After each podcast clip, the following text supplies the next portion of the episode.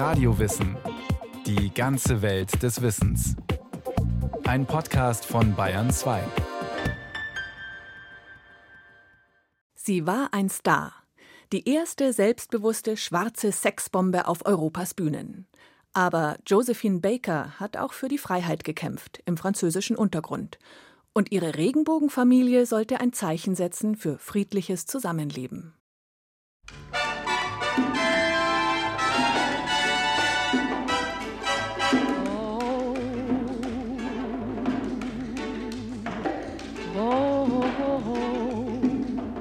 Sie ist nicht einmal wirklich schön. Das Gesicht etwas flächig, die Augen schmal, die Bäckchen rund. Aber wie sie so dasitzt, den Busen keck entblößt, mit einem Bastrock um die Hüften, der hinten wie ein Straußenschwanz hochragt, mit High Heels und Perlenkette, ein selbstbewusstes Trumm Weiblichkeit, das sich ohne Scheu zum Sex bekennt, das hat schon was.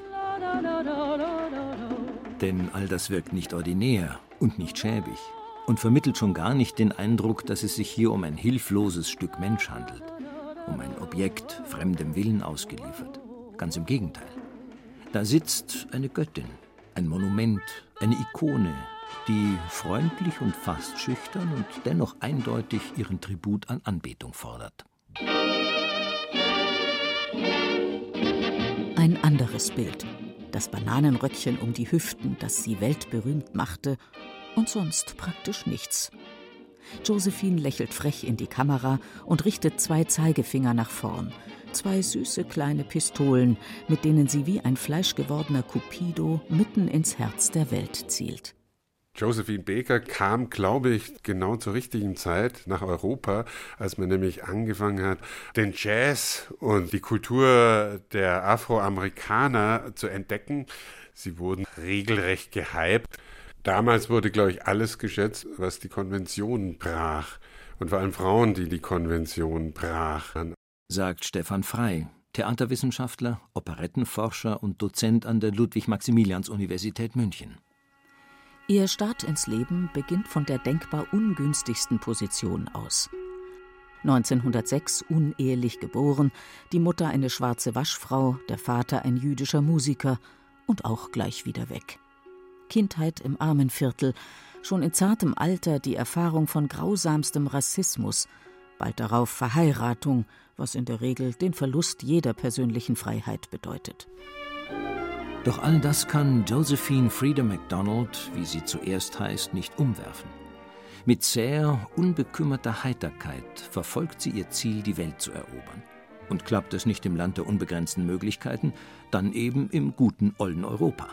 Mit oder ohne Kleider, singend und tanzend, grazil, aber tollpatschig, strahlend, aber schielend, mit einem breiten Grinsen im Gesicht, erobert sie die Bühnen der Welt, ohne bei all dem Herumgehampel jemals ihre Würde zu verlieren. Partir sur un bateau tout blanc vers de nouveaux océans, en aller chercher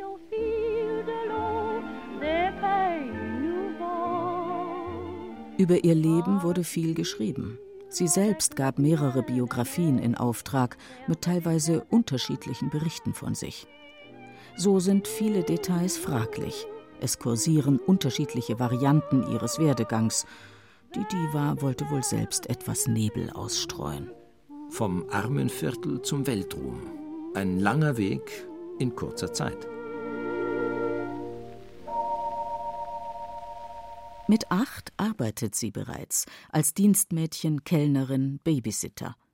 Eine Familie lässt sie fast verhungern, bei der anderen wird sie fast vergewaltigt. Und immer muss sie sich die Mahnung anhören: ja, nicht das Baby küssen. Mit dreizehn wird sie verheiratet, doch Josephine weiß schon, dass sie niemals von einem Mann abhängig sein will. Ihre erste Ehe dauert ohnehin nur ein paar Wochen, die zweite folgt schon bald mit dem Zugbegleiter Willie Baker. Die dauert immerhin vier Jahre. Die Heirat hindert Josephine nicht daran, die Bühne zu betreten. Da steht sie nun, in der hintersten Reihe, als Komparsin, als Chorus Girl. Aber sie fällt auf, denn sie hat eine Idee, die vor ihr noch niemand hatte. Sie ist komisch gibt sich ungeschickt, schneidet Grimassen, bringt die Leute zum Lachen. Das Publikum mag sie, also bewirbt sie sich um bessere Rollen. Und wird abgelehnt. Die stets wiederholte Begründung zu schwarz und zu dünn. Zu schwarz. Dieser Einwand würde niemals verstummen, das weiß sie. Amerika würde sie nie auf Rosen bitten. So gesehen ist es schicksalhaft, dass sie 1925 den deutschen Karl Gustav Vollmöller kennenlernt, der in Amerika nach Showtalenten Ausschau hält, vor allem nach Talentinnen. Josephine ist 19, schwarz, dünn und selbstbewusst. Vollmöller ist Dichter, Pilot, Übersetzer, Rennfahrer, promovierter Archäologe und Flugzeugbauer, vor allem aber Idealist. Er kämpft gegen Diskriminierung und will den Schwachen helfen. Durch ihn bekommt Josephine ihr erstes Engagement in Paris als Tanz- und Gesangsstar in La Revue Nègre. Sie besteigt das Schiff nach Europa, blickt zurück und notiert Als die Freiheitsstatue hinter dem Horizont versank, wusste sie, jetzt war sie frei. La Revue Nègre. Genau so hat man es sich vorgestellt. Wilde schwarze Gestalten tanzen puren Sex. Josephine, nur mit Federröckchen bekleidet, und ihr Partner Joe Alex legen eine Danse Sauvage hin, einen wilden Tanz, der keinen erotischen Wunschtraum offen lässt. Josephine schlägt in Europa ein wie eine Bombe. Das staunende Publikum ist betört. So etwas wie sie hat man hier noch nicht gesehen. Sie tanzt gelenkverdreht und furios, hüpft und marschiert und wackelt und lacht dazu mit ihren großen Zähnen. Und das stundenlang, ohne dabei ins Schwitzen zu kommen.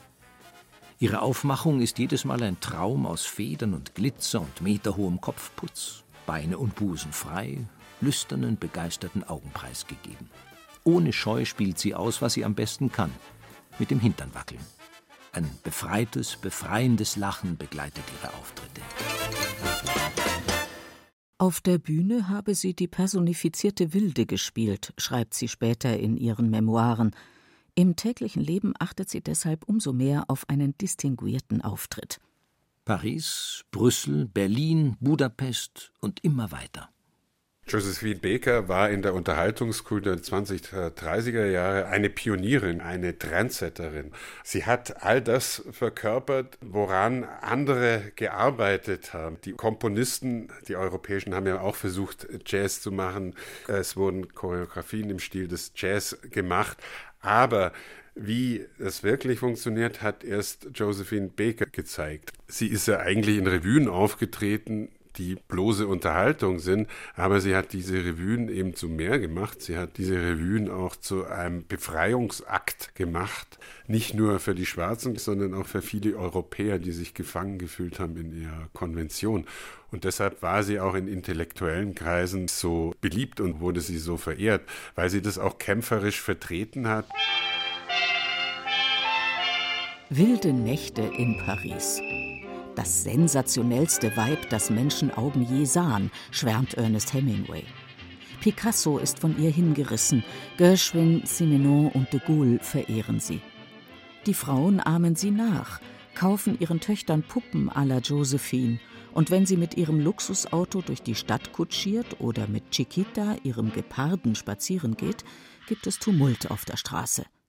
Manchmal springt Chiquita während der Show auch von der Bühne dann gibt es Tumult im Orchestergraben. Noch wildere Nächte in Berlin. Die Stadt erlebt eine Charleston-Hysterie. Josephine fährt mit einem Gespann von Straußen durch die Straßen. Ihr Glanz erhält jedes Fest der intellektuellen Bohème. Harry Graf Kessler berichtet von einem solchen Fest. Eine begeisterte Momentaufnahme. Da tummeln sich nackte Mädchen im Raum. Josephine mittendrin, nur mit einem roten Lendenschurz bekleidet. Sie tanzt in enger Umarmung mit einem androgynen Mädchen. In Paris, in den Folies Bergères, wird eine neue Show für sie entwickelt. La Folie du Jour. Josephine im Bananenröckchen, der Inbegriff rassistischen Missbrauchs? Sie wurden stilisiert in einer Art und Weise, die uns heute eher rassistisch vorkommt. Wenn man sich den Bananentanz heute anschaut, dann erschaudert man.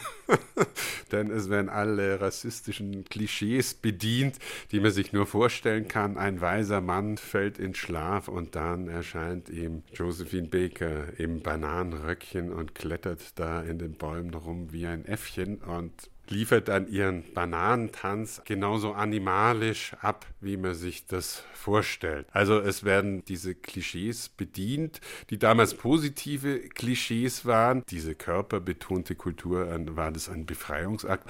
Es hat sozusagen die europäischen Werte gegen die afrikanischen ausgespielt und die afrikanischen erweisen sich als vitaler, als mitreißende.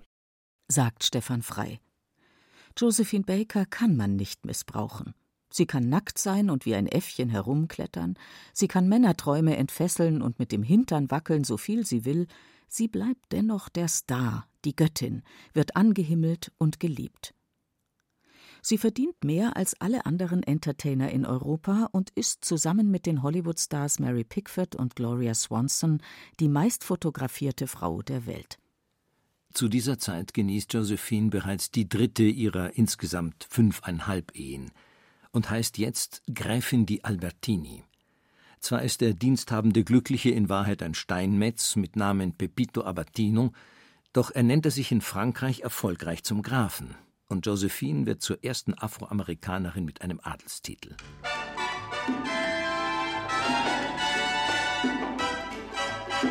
Pepito bleibt für lange Zeit ihr Manager mischt sich in die Regie ein, schreibt Texte, vermarktet Bananenröckchen in diversen Ausführungen und fördert Josephines Karriere auf jede erdenkliche Weise.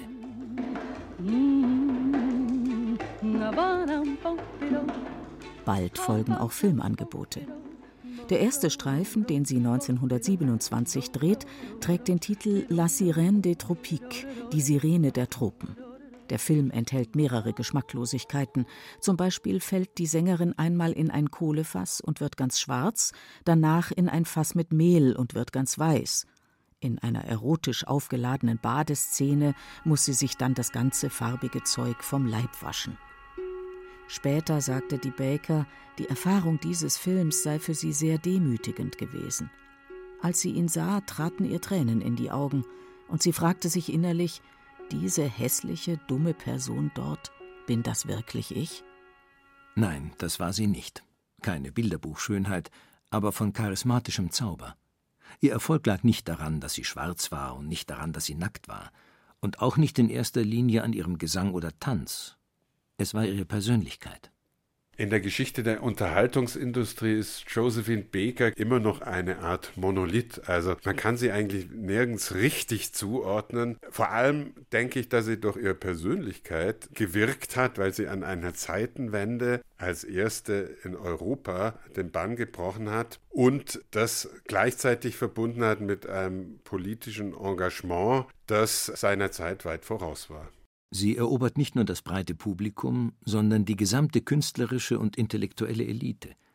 Was sie stark macht, ist jene zähe, unbekümmerte Heiterkeit, mit der sie zu ihren Überzeugungen steht, dass die Welt allen gehört, dass es Gleichheit unter den Menschen geben muss, dass sie ganz und voll und bedingungslos sie selbst ist, ungebeugt, unverfälscht, unbesiegbar. Das ist die Richtung, die sie vorgibt, auf der Bühne der Folie Bergère ebenso wie im Widerstand. Weitere Filme folgen. Susu, in dem sie mit Jean Gabin spielt, gleich danach Prinzessin Tam Tam. Das Muster ist immer gleich. Das schwarze Mädchen wird nicht glücklich. Sie schuftet, sie opfert sich, sie macht vielleicht auch Karriere. Die Liebe des weißen Mannes bekommt sie nicht.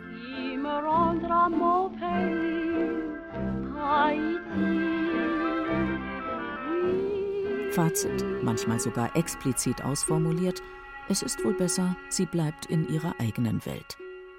1936 versucht es Josephine wieder in Amerika.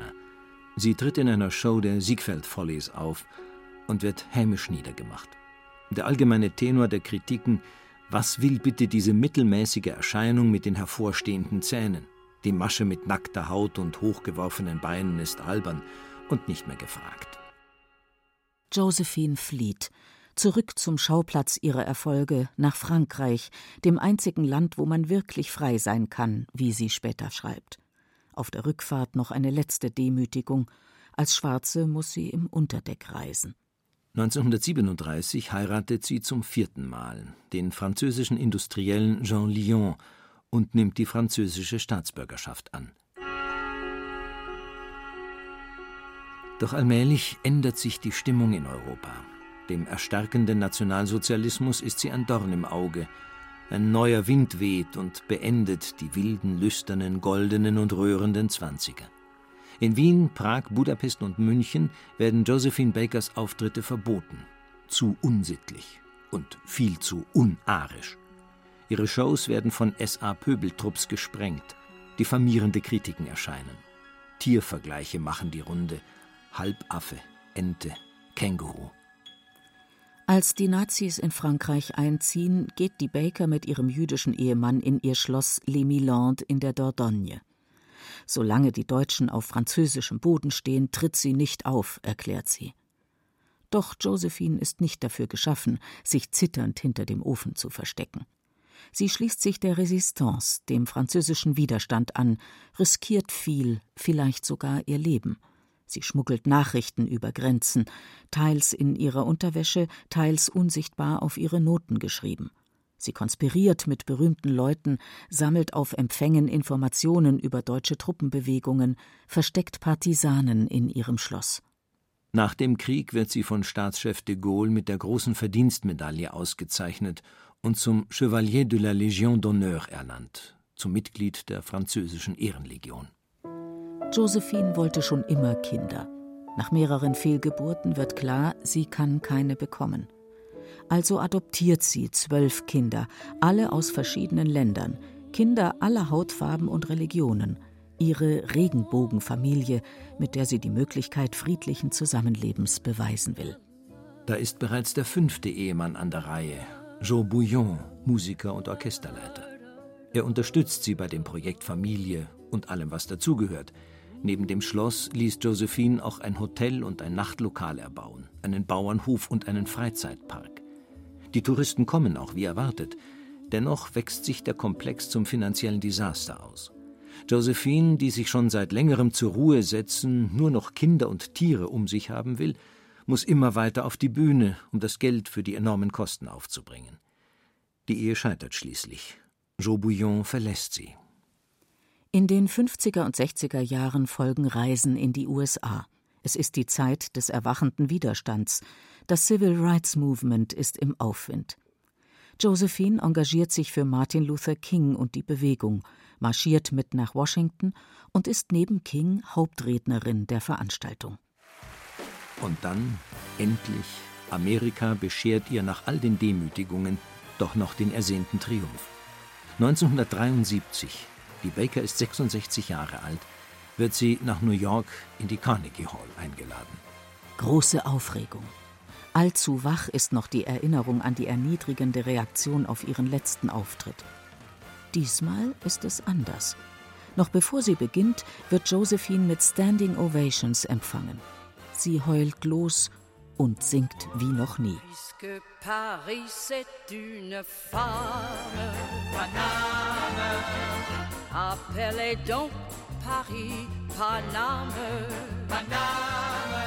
Eine sechste Ehe gibt es nicht, aber eine fünfeinhalbte. In Amerika lernt Josephine den Künstler Robert Brady kennen. Eine enge Beziehung entsteht, doch soll sie platonisch bleiben. Brady ist es recht. Auf einer Reise durch Mexiko kehren die beiden in eine Kirche in Acapulco ein und geben sich das Ja-Wort. Einfach so. Und dieses eine, von keiner Institution geheiligte Band hält ihr ganzes weiteres Leben lang. Josephine Baker erzählt nur ihren engsten Freunden davon, aus Angst, die Presse würde sich darüber lustig machen.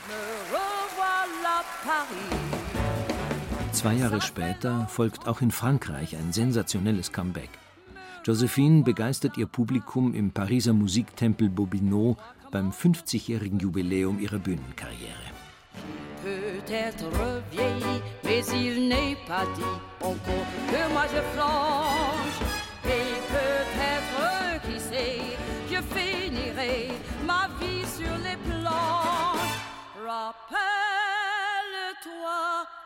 Von 0 auf 100, von extremer Armut zu extremem Reichtum, das konnte sie. Die verwöhnte Diva, die in Paris einen Sportwagen mit Schlangenledersitzen fuhr und ihrem Gepard ein Diamanthalsband anlegte, das bisexuelle Tanzwunder aus Übersee, die exquisite Statue aus Ebenholz, sie kämpft mit immer dramatischeren finanziellen Problemen. Der Reichtum, er verschwand, versickerte so nonchalant, wie er gekommen war. Bald ist auch das Schloss weg, verschlungen von den Schulden. Josephine bekommt Hilfe vom monegassischen Herrscherpaar. Fürstin Grazia Patricia und ihr Mann Fürst Renier schenken der Regenbogenfamilie eine Villa. Kurz nach dem letzten Triumph in Paris, am 12. April 1975, dann Gehirnblutung, Koma, Tod. Mehr als 20.000 Menschen begleiten den Sarg von Josephine Baker. Die französische Regierung verabschiedet sie mit militärischen Ehren und 21 Salutschüssen. Das ist noch keiner Amerikanerin widerfahren.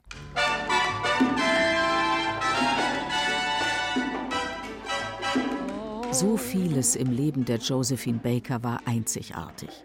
Vom Sklavenkind zum Weltstar, schwarze Venus in Europa, erste afroamerikanische Adlige, nicht französische Widerstandskämpferin der Resistance, weiblicher Unterleutnant der französischen Luftwaffe, Showstar, der Seite an Seite mit Charles de Gaulle die Champs-Élysées entlang paradiert. Niemand hätte seinerzeit dem zu dünnen, zu schwarzen Kind mit den großen Zähnen prophezeit, ein weltberühmtes Sexsymbol zu werden und noch vor ihrem 21. Geburtstag 40.000 Liebesbriefe und 2.000 Heiratsanträge zu bekommen.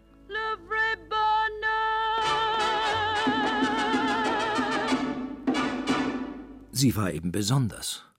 Und heute erweist sich Josephine Baker als die Urmutter aller zeitgenössischen Sexsymbole, all der Madonnas, Beyoncés und Mileys. Weil es heute cool ist, sexy zu sein, sich mit all den albernen und aggressiven und lächerlichen und wirkungsvollen Attributen von Nacktheit und Erotik zur Allegorie der Verführung hochzustilisieren.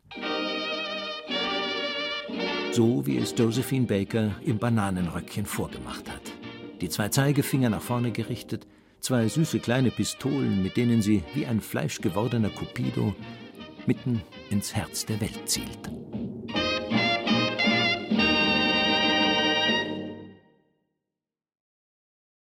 Sie hörten Josephine Baker, Bananenrock und Regenbogenfamilie von Katalin Fischer.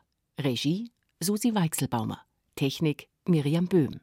Es sprachen Beate Himmelstoß und Axel Wostri. Eine Sendung von Radio Wissen.